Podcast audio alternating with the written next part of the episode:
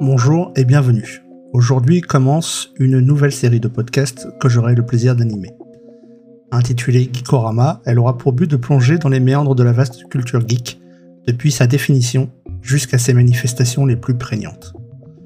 Cette chronique que j'espère au long cours, grâce à vous, chères auditrices et chers auditeurs, permettra également de mettre en lumière certaines problématiques de la geekosphère auxquelles on ne prête pas forcément attention. Ainsi, dans ce premier épisode, je souhaite vous parler de l'influence de l'Europe de l'Est sur la pop culture depuis maintenant plusieurs années. Vous allez le voir, nous devons à cette ère géographique quelques trésors. Premier épisode, ce que l'Europe de l'Est apporte à la geekosphère. Première partie. Quand Geralt de Rive nous envoûte. En 2011, alors en visite en Pologne, le président américain Barack Obama s'était vu remettre par le premier ministre local Donald Tusk le jeu The Witcher 2 Assassins of King. Quelques années plus tard, du retour du côté de Varsovie, le même Barack Obama avait déclaré que, même s'il n'était pas très bon dans les jeux vidéo, par manque de temps on peut l'imaginer, il avait alors compris quel rôle ce pays d'Europe orientale pouvait jouer dans la nouvelle économie mondiale. Le loisir vidéoludique qui prend une place de choix et c'est des projets Red, entreprise phare dans le domaine, est polonaise.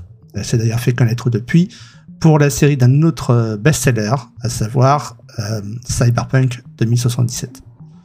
Le coup de génie de cette compagnie est d'avoir fait le choix fort d'adopter au PC et console un univers créé par un écrivain local. Andrei Sapkowski, puisque c'est de lui dont il s'agit, est l'auteur à l'origine de cet univers.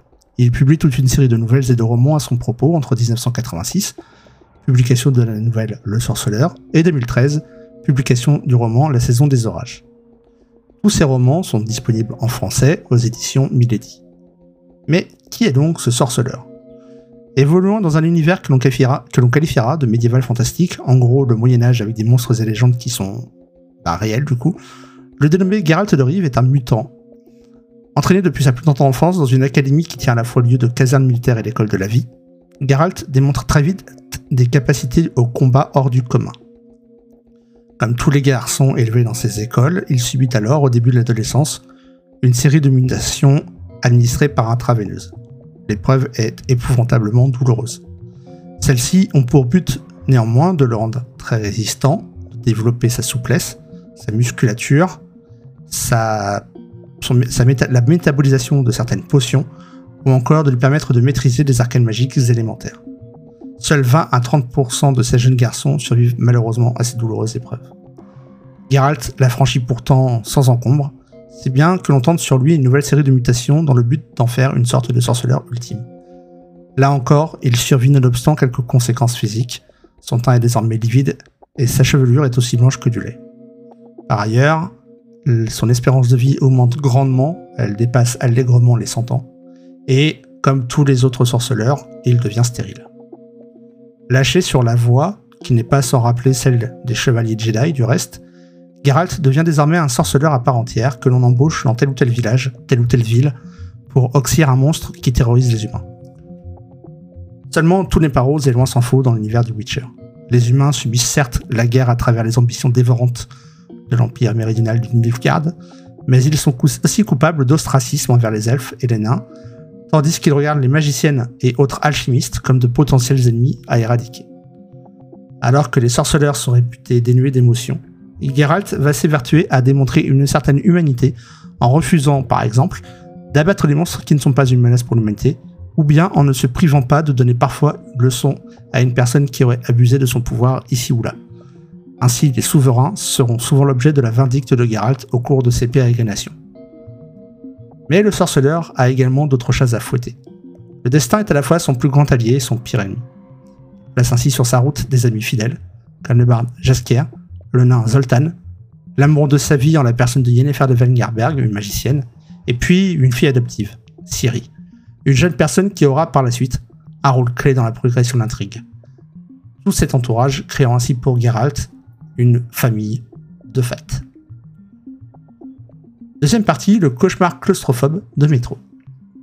En 2010 sort sur PC et Xbox 360 un jeu vidéo atypique, Metro 2033.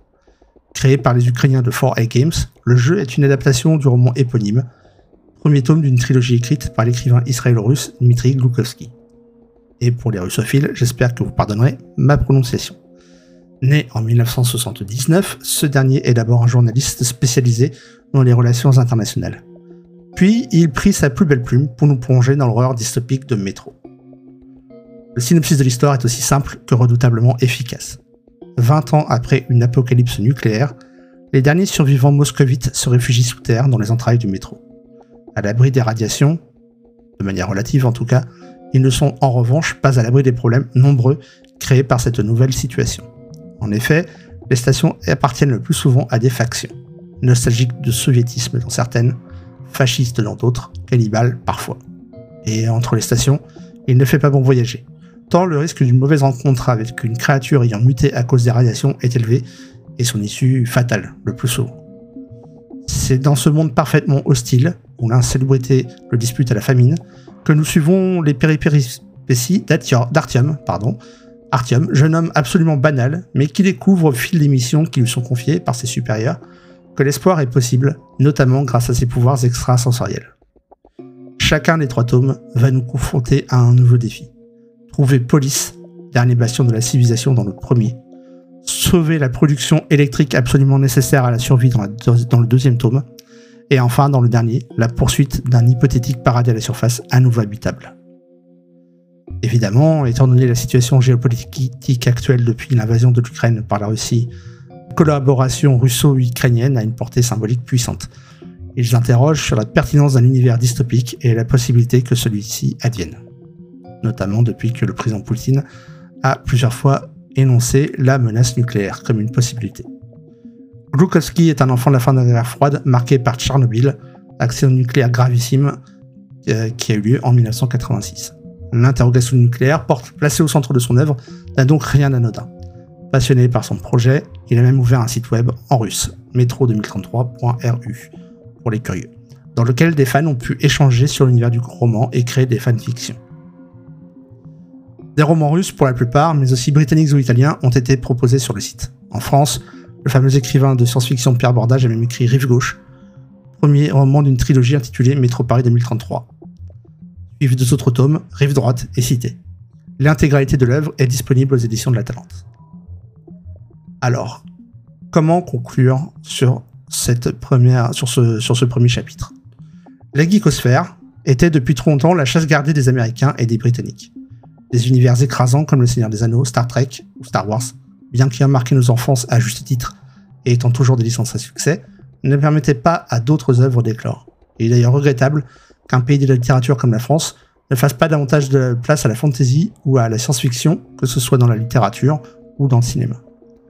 En proposant des univers sombres, matures et surtout très nuancés, mettant en avant des héros faillibles, non manichéens, évoluant dans des contextes qui les dépassent, les Européens de l'Est ont insufflé une vraie nouveauté à une geekosphère qui tournait en rond.